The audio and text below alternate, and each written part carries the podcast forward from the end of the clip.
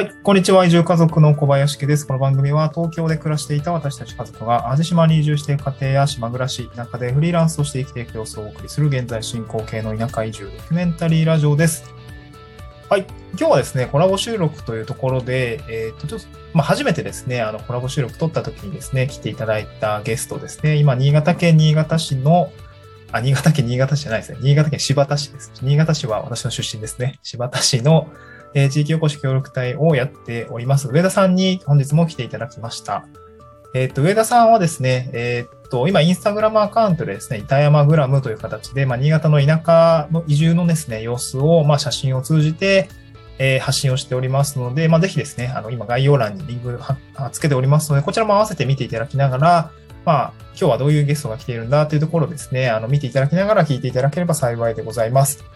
今日はですね、前回の、まあ、地域おこし協力隊に受かるにはっていうところの、まあ、なるにはシリーズですね、の、まあ、現役隊員に聞く面接で受ける秘訣というような内容でお送りをしていきたいと思います。えっ、と、上田さん、えー本日もよろしくお願いいたします。はい、よろしくお願いします。はい。えっとですね、まあ、前回の放送を聞いてない方もいらっしゃるかもしれませんので、まず最初に上田さんのちょっと自己紹介と、等々踏まえて、ちょっと現在の活動もちょっとお伺いしたいんですけれども、よろしいですか？はい、新潟県新発田市にあります板山集落というところで活動しております上田幹久です。出身は北海道ですが、東京から、え板山の方に移住しまして、現在3年目を迎えた地域地域おこし協力隊です。普段は鳥獣害の対策だったり、高齢者の居場所づくりなんかをしております。よろしくお願いします。はい。よろしくお願いいたします。えーっとですね、まあ、前回ちょっとなぜ上田さんがあの地域おこし協力隊になったのかとか、あのきっかけは何だったのかという経緯はですね、まあ、前回の収録に、まあ、ちょっと収めておりますので、今日はあの概要欄にですね、合わせて聞きたいというところで、このコラボ収録のま前編ですね、を貼り付けておりますので、よかったらですね、そちらもぜひ聞いてみていただければと思います。まあ、あの、えー上田さんスパイスカレーとかですね、まあ、三味線が弾けたりと、えー多様なあの、なんていうんですかね、一面を見せる方なので、ちょっとそのその方がどういった経緯でですね、地域おこし協力隊を目指されたのかっていうのは非常にまあ気になるポイントかなと思いますので、今日は、あの、そういったところも合わせて聞きたいの方に入っておりますので、ぜひ聞いていただければと思います。今日はですね、あの、地域おこし協力隊に受かるにはというところですね、まあ、現役隊員に聞く面接で受かる秘訣というところで、まあ、私も合格、あの、無事合格をして、あの、面接、あの、面接経てですね、今、協力隊として活動していますし、まあ、あの、上田さんもお協力隊合、あの、面接を経て、えー受かっております、ちょっと今日はその話を聞いていきたいと思います。ちょっと私の方でですね、えーちょっと質問をご用意させていただいたので、ちょっと上田さんに聞いていきたいと思うんですけれども、まず、あの、上田さんですね、柴田市というか、まあ、新潟県の、まあ、あの、地域おこし協力隊の面接の流れですね、ちょっとご自身の経験を踏まえて、なんかどういう感じだったのかって、ざっくり、一旦ざっくりでいいんでご説、あの、ご説明いただいても大丈夫ですか？はい、えー私のところですね、まあ、新潟県全体というよりかは新発田市の、えーまあ、事例となりますけども、えー基本的に最初に書類選考がありまして、えーそこでは履歴書を書いて、えー送りましたね。えーまあ、一般的な就活とかで、えー書くような履歴書、まあ、様式は任意だったので、えーまあ、一般的なもので良かったのかなと思います。で、えーそれを経まして、えーまあ、その書類が合格してからですね、その後、面接で、ええー選考は終了という感じですかね。うんうん、なるほど。まあ、えっと、私もですね、書類選考の話は、ちょっと、あの、こういう感じでインタビュー形式では、あの、コンテンツ用意してないんですけれども、ブログの方でですね、まあ、私の事例をベースにですね、あの、めちゃくちゃ細かく書いたところがあるので、こちら概要欄にリンク貼っておりますので、ちょっとそのブログの内容も見ていただければと思います。あの、私も面接までの流れはですね、上田さんとほぼ同,、えー同じような感じで書類選考を経て、あの、まあ、面接を、に行くっていう感じだったんですけど、私の場合は、あの、一時書類選考中に現地に視察が、視察に行くってイベントが用意されてたんですけども、上田さんそのあたりってなんか現地視察みたいのってありましたか？そうですね。私のところでは、選考中に行くということはなかったですね。えー事前に、まあ、お申し込みますっていうのを、えーうん裏でお話ししている前に、えー現地視察をした上で応募してくださいと、まあ、大体そんな感じですかね。うんうんあ、まあ普通そうですよね。なんか私の地域の悪口言うわけじゃないんですけど、なんか順番おかしいなと思いながらな 受けてました。えっと、書類選考合格後からなんかどれくらいの日付、ま、日にち、まあ2週間なのか1週間なのか、もうもうすぐ面接なのかっていうと、どんくらいのにあの、まあ、空間、空期間が空いてました？私のところでは、えー連絡が来たのは、うん。おそらく1、2週間後だったとは思うんですけども、うん。そのあたりは割と、まあ、柔軟に対応してくださっていて、えーまあ、当時ですね、うん。えー私も東京で普通に会社員として働いていましたので、うんうん突然こう2週間後、1週間後に、ね、東京から柴田の方に行くのはすぐは行けないという状況でしたので、そこは市の担当者の方に、えー1ヶ月後でもいいですかっていうような話をして、えーおそらく今1ヶ月ぐらいの期間を空けて、次、二次面接だったと。まあ、そんな感じですかね。そっかそっか。まあ、新潟って、まあ私も新潟県出身なんで、まあ東京と新潟って、まあ新幹線で一本で、まあ一本で行けるけど、その後新発田市まで行くってなるとまたちょっと時間かかりますけど、まあ悪く、比較的アクセスいい方だと思うんですけどね。これ北海道とかみ、あの、私の後輩も今東京に住んでるんですけど、宮崎とかに、あの、決まったんですけど、ちょっとそれだと結構しんどいですよね。なんか調整が効くってかなり柴田市、なんか担当者の方いい感じの人だったんですね。そうですね。当時対応してくれた方は、かなり、こう、柔軟に対応してくださる方でしたので、まあ、その辺は、まあ、運が良かったのかなというところと、まあ、そうですね、柴田市自体も、まあ、そういったところは、こう、受験する方には結構こう、うまくやってくれる市町村なのかなと思ってますね。うん、なるほど、なるほど。なんかその、上田さんって、その面接を受ける時期って何月だったんですか、具体的に？受けた時期は春頃で、うんえ4月ぐらいでしたね。あ、4月に書類選考？書類選考が4月に始まって、うん。えー5月頃にまあ結果が出ていると、そんな感じですかね。ああ、なるほど。なるほどなんかその、私、4月1日着任予定だったんで、なんか多分結構カツカツだったんですよね。なんか、私も、なんだろう。めちゃくちゃ弾丸。私の場合はオンライン面接だったんで、現地に行くことはなかったんで、調整すごすごいつきやすかったんですけど、なかなか、その多分4月1日っていう着任日多分ずれ、うちの方はずらせなかったと思うんで、なかなか、じゃあ1ヶ月後に面接でっていうふうには多分ならないんで、なんか、年度末をまたぐと大変なのかなっていう思いがあったので、なんかその辺は募集が出る時期も多分見ておいた方がいいかもしれないですね。なんか上田さんの場合は、年、年またいでないですもんね、年度。そうですね、私のところは、え本当は4月1日着任で募集をしていたうんえ案件だったんですけども、うんえ実は私も3月、2月3月ぐらいから、市の担当者の方とメールでやり取りしたり、いろんなことを聞いたりしてたんですけども、うん。その時に7月でもいいですかっていうことを聞いたんですね。あー。7月着着任。うんうん。で、その時に、まあ、できれば4月だけど、まあ、仕事の、ね、いろいろ辞めるタイミングもあると思いますので、うん。その辺は、えーまあ、任せますと言いますか、この辺はまあ自由に選んでいいよって話をいただきましたね。まあ、それまでにうん。応募があれば、そっちを優先するという条件付きではありましたけども、ああ、そうなんですね。その辺もまあ柔軟にやってくださったというところですね。ああ、なんか他の応募があったらちょっと優先されるってなるとなかなか、なかなか 大変そう、大変な賭けじゃないですけど、難しいですよね。そうですね。まあ、ある程度、その前からどのぐらい今まで応募があったのかとか、そういうのも聞きつつ、うんまあ、考えた結果という感じですかね。あまあでもそれだけ柔軟にえーやってくれる自治体だとなんかその後もすごく期待が持てそうですね。うん、とじゃあですね、えっ、と、ちょっと具体的に面接でどういったことを聞かれたのかっていうのをちょっとそういった質問に移っていきたいんですけども、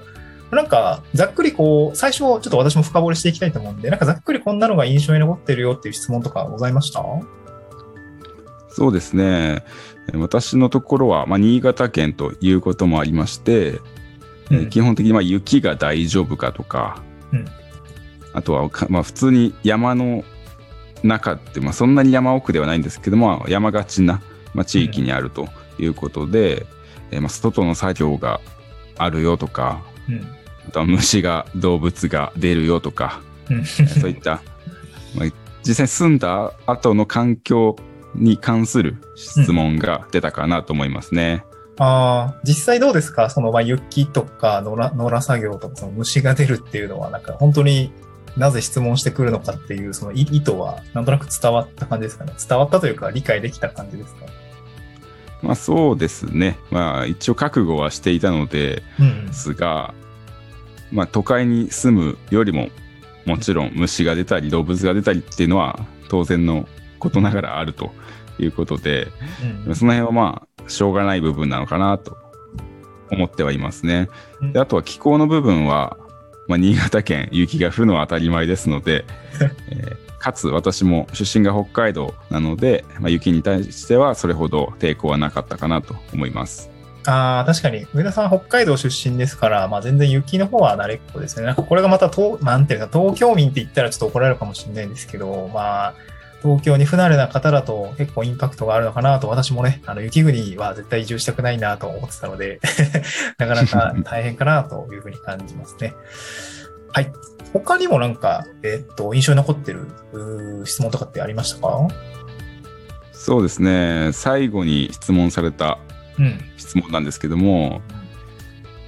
私の私らの地域ではお酒をたくさん飲みますが上田さん飲めますかという質問されたのが非常に印象的でしたね。なるほど。それどう、誰が、誰が質問してくるんですか？そもそも私の面接の時は、うん。えー市役所の課長さんと課長補佐と、まあ、その一つ下の位のうん。方2人とあと実際に住む集落の、うんまあ、各団体のこうリーダーといいますか、まあ、はい長を担っている方々5人計7人の面接でしたでその中の、まあ、集落の方がえー最後にその質問をしたというところですね。なんか、すごい大所帯で面接だったんですね。なんか、しかも住人の方がいるって、なんか、私の時とは全然違っているなと思って思ったんですけど、住人の方とか、まあ、課長補佐とか、なんか、いろいろ立場が違う方がいらっしゃるので、なんか質問の内容とかっていろいろ変わってきそうですけど、なんかその辺なんか感じ取れるものってございましたか？そうですね、まあ、市役所の方は、まあ、そういった場面に慣れているといいますか、うん。まあ、当然市役所の職員になるまでもおそらくいろんな面接を通ってきた方々がうん、うん。その仕事についているということもあって結構まあ真面目な質問といいますかまあよくある面接のえー質問ということです喋ってきましたけども、実際集落に住んでいる方って、まあ農家の方だったりとか、うん。えーまあ実際なんていうんですかね、まあ、建設関係の仕事とかしてる方も多いので、うん。え結構こうトッピーな質問が来たりしますね。なるほど。結構、どう、どういう質問があったりしたんですかね。結構、まあ確かにいきなり面接やれって言われても、確かに困るかなとは私も感じるんですけど。そうですね。あんまりこう人を選ぶということをおそらく今までしてなかったのか、うん。こ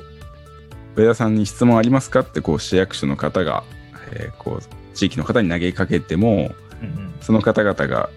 自分たちの集落の説明をして終わったりとか。私たちのことがこういう、質問になってないっていう感じですか？そうですね、こういう集落です。以上、みたいな。そういうこともはいあって、ちょっと困惑した部分はありましたけども。なるほど。結構、まあ、住民の方が、こう、もしかしたら他の自治体とか、他の集落の地域おこし協力隊の面接では、多分、往々にしても出てくる可能性とか、パターンって結構あると思うんで、こういう、まあ、イレギュラーな対応っていうのも、もしかしたら求められるかもしれないってことですね。そうですね、まあ、場所によったり、まあ、その参加されるうん面。接官として、えーまあその場に来る方の、うん。まあ、人間性といいますか、これまでのまあ経験とかにもよるとは思いますけども、うん。まあ、そういったこともあるかもしれないよというところですね。ああ、なるほど。なんかちなみに、まあ、質問の内容にもよると思うんですけど、なんか答えづらい質問とかってあったりしたんですかね？えーこれ市役所の。課長さんから来た質問だったんですけども、実際に上田さんが協力隊に着任したら、どういうふうにこの板山地域に還元していきますかっていう質問をいただいたときに、うん。その段階では、どれぐらいのことをしている集落なのかっていうのを、まあ、詳しくはまだわからない状態ですよね。あーまあ、ある程度下調べはするにしても。うん。なんですけども、そこでどう還元していくかと言われた時に、うんどれが正解というか、どういう答えを欲しているのかなっていうのを、その瞬間にはなかなか答えにくかったかなと思いますね。ああ、確かに。えちなみにどういう、まあ、なんですかね、流度感というか、まあ、どの程度の話をした感じですか、自分的には。その回答として。はい。2年経った今も、まあ、はっきりこれは覚えているんですけども、私は先ほどコバさんからもうん。お話ありましたけども、津軽三味線が弾けるとはい。いうことで、まあ、それも履歴書に書いてはいたんで、うんえーまあ、この津軽三味線使って、えーまあ、おそらくまあ高齢者の方も多いだろうということは、うんまあ、下調べでも分かっていたので、そういった高齢者の方と集まる場を作ったり、えーこうコミュニケーション取れるような場作りをしていきたいですみたいな、そんな話をした覚えがありますね。ああ、確か上田さんの、まあ、応募時のミッションって、なんかそういう場作りみたいのが、確か求められていたんでしたっけ？ミッションって。そうですね、ミッションとしては、高齢者の居場所を作るということが一応一番のミッションでしたね。ああ、なるほど。なので、まあ、ミッションに対して自分ができる、まあ、アプローチの仕方で、まあ、実現していくよっていうことを、まあ、まあ、ふんわりお伝えをしたっていう感じですかね。そうですね。かつ、他の誰にもできないことをできますよというアピールをまあ同時にしたという覚えがあります。ああ、すごい大事なポイントですね。こうなんか自分にしかできないアプローチの仕方と、まあ、実現手段ってすごく大事だなと思います。なんか私も、えー応募動機のところでですね、まあ、ブログに書いた内容ではあるんですけど、まあ、なかなかそのミッションに対して、まあ、自分なりのやり方というか、自分のスキルが活かせるやり方を書くといいよみたいな形で書いていたりしたんですけど、私も面接で、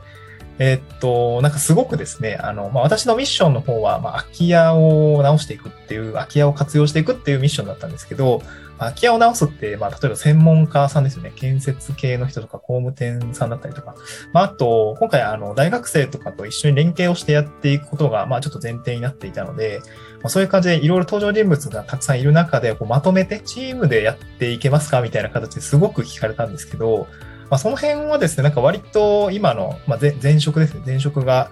えーまあ、システムエンジニアと、まあ、確か上田さんもシステムエンジニアだったと思うんで、チームで動くっていう、なんとなくわかると思うんですけど、まあ、うまく、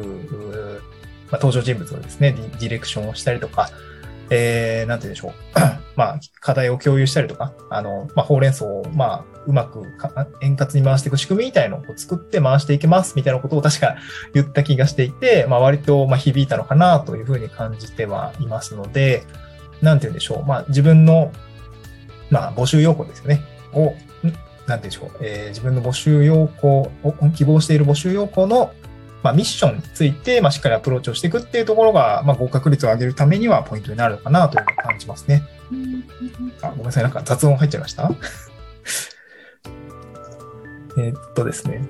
そしたら、なんか、ちょっとぼちぼち時間持ってとこなんですけど、なんか他にですね、あの、なんか私、身辺情報とかいろいろ聞かれたんですけど、えっと、結婚してますか？とか、えっと、お子さんいますか？とかって聞かれたんですけど、そのあたりって聞かれたりしました？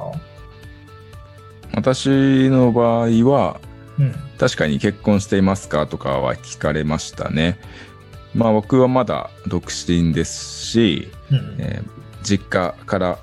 大学時代からもう離れているので、まあ、完全に一人暮らしですという話をそこでしましたね。で、うんあとは、えーまあ、自分としては結構びっくりだったんですけども、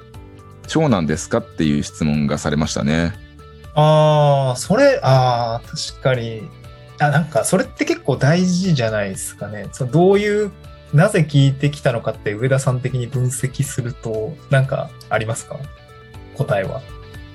そうですね。今、この集落にいると、うん。えー確かに今、集落に残っている人って、えーほとんどが長男の方なんですね。うんまあ、家を継いでいるという状況というか、まあ、それが当たり前の、まあ、世界観の、まあ、集落なんですね。うんうん僕はまあ出身北海道でうん。で北海道って長男だから家を継ぐという文化が一切ないんですね。あ、そうなんですね。意外。全くなくて自分の祖父祖母も自分たちで家を建てているし自分の親も実家を継ぐということは誰もしていなくてみんなそれぞれ家を建てているという文化で育っていたので長男かどうか聞かれるっていうのはその時は理解できなかったんですけども、まあ、やはりいざこう来てみるとこう長男だと実家を継ぐので、まあ、実家に帰るなり、まあ、そもそも実家を出ないということが起こり得るということで、え3年経った後にですね、地域に残ってくれるのかどうかという確率を上げるためにおそらく聞いてきたのかなと思いますね。ああ、まあ、めちゃくちゃ大事だと思います。その、面接で何を一番見られてるのかっていうところも多分そこ、あの、かかってくると思うんですけど、結構定住の意思というか、3年後どうなりそうかこの人はみたいなのってめちゃくちゃ気にしてると思うんですよね。で、私も、うんと、家族に、いや、これ当たり前だと思うんですけど、家族に移住の話ちゃんと話してますかってめっちゃ聞かれて、その、私、妻と子供いるんですけど、いや、絶対話してるじゃんって思ったんですけど、これ、後で面接終わった後に聞いたら、なんか人によっては、なんかこそこそ移住を進めてて、いざ移住をするってなった時に奥さんとかに話して、めっちゃキレられて、破談になったみたいな、そういう話があるって言ってたんで、まあなんかそういう意味合いでも、その、結構身辺情報っていうんですかね、家族とか、その多分長男かっていうのすごいポイントになるのかなと思うので、まあ多分そういうことは、うんと聞かれたら多分まあ素直に答えて、まあこれ多分嘘つくわけにはいかないと思うんで、ここはまあしっかりあの素直にあの話すしかないかなと思いますので、まあある程度準備はしておくといいのかなというふうに思います。はい。あとですね、あの、ちょっとよく、これ意外と気になるなっていうところあったと思うんですけど、当日の服装って上田さん何着ていきました？当日はもうがっつりスーツでしたね。ああ、ちなみに面接の会場ってど、どこでした？市役所ですか？会場は市役所のすぐ近くにある、まあ、市の管理の施設だったので、うんまあ、ほぼ市役所みたいなもんですかね。うんうんうん。あ、じゃあ、もうあれですか、あのーあの、就職活動のなんか練習で私、なんか学校の教室とかでやってたんですけど、なんかそういう教室みたいなのがあって、ノック、トントンみたいな、から入って、椅子があって座るみたいな感じですか？そうです。まさにそんな感じでしたね。ああ、なるほど。で、7人ぐらい座ってるで結構大変ですね。なんか、緊張しませんでした？普通に。そうですね。まあ僕はその時は結構、ゆるく参加してたんで、うんあまり緊張はしなかったですね。そうなんですね。なんか、まあ今ちょっとコロナっていうのもあったのと、最近その、宮崎、後輩ですね、宮崎の、えーっと、自治体を受けた子が言ってたんですけど、全部ズームでやってたって言ってたんですよね。で、私もズーム開催だったんで、なんかズームの人はですね、まあ私全然スーツ着てなくて、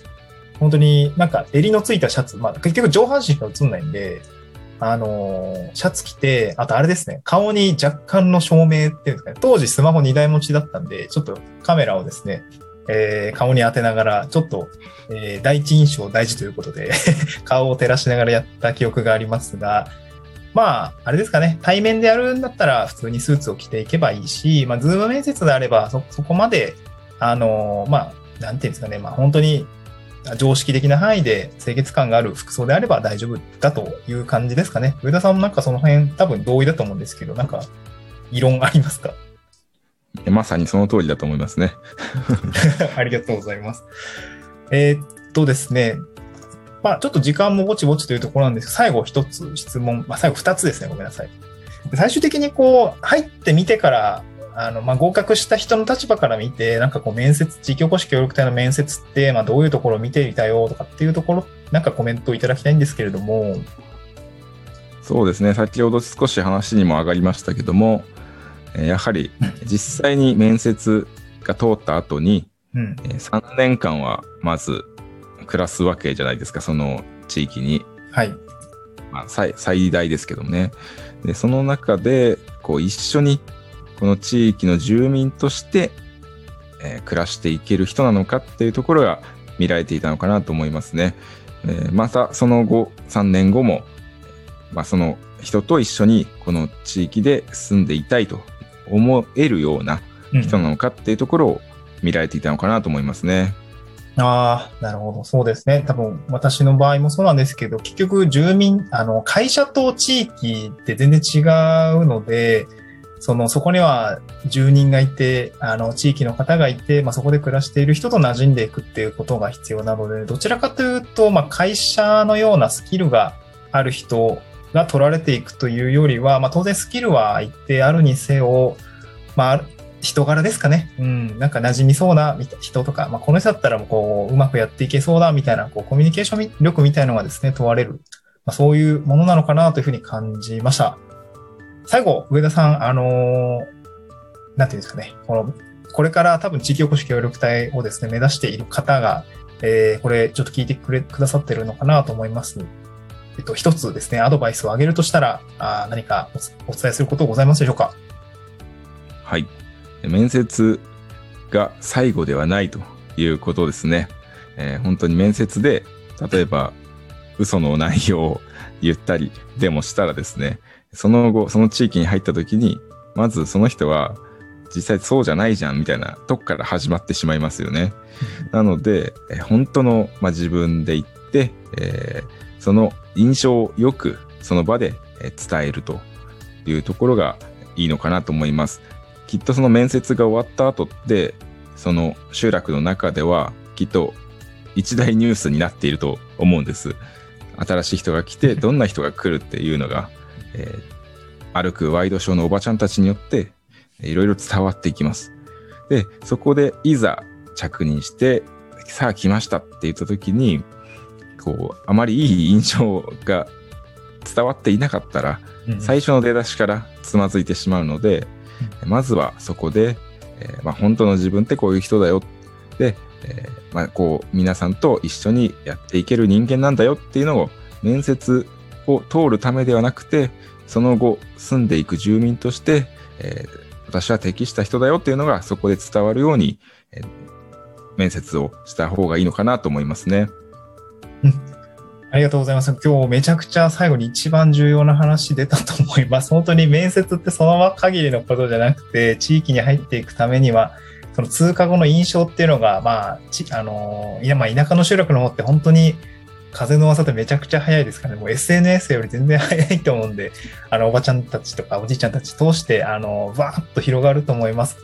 上田さんの場合もなんかお酒が飲めるらしいよみたいな話がですね、多分その時の面接のやり取りでブワーッと流れたと聞いてますので、まあ、本当にですね、自分がどういう人間なのかっていうのをしっかり伝えて、まあ嘘を言わず、えー、ありのままで、えー、こういう人ですっていうところをですね、まあ伝えた上で、もうあとは、あの、住人の方だったりとか、え、市役所の方に、まあ、え、合ってるか合ってないかをですね、ま判断してもらうというところに委ねるほか多分ないかなと思いますので、まあ、合格率をですね、まあ、しっかり上げていくということであれば、もう嘘を言わない、えー、人柄を伝えるというところに、まあ、素直さですかね、を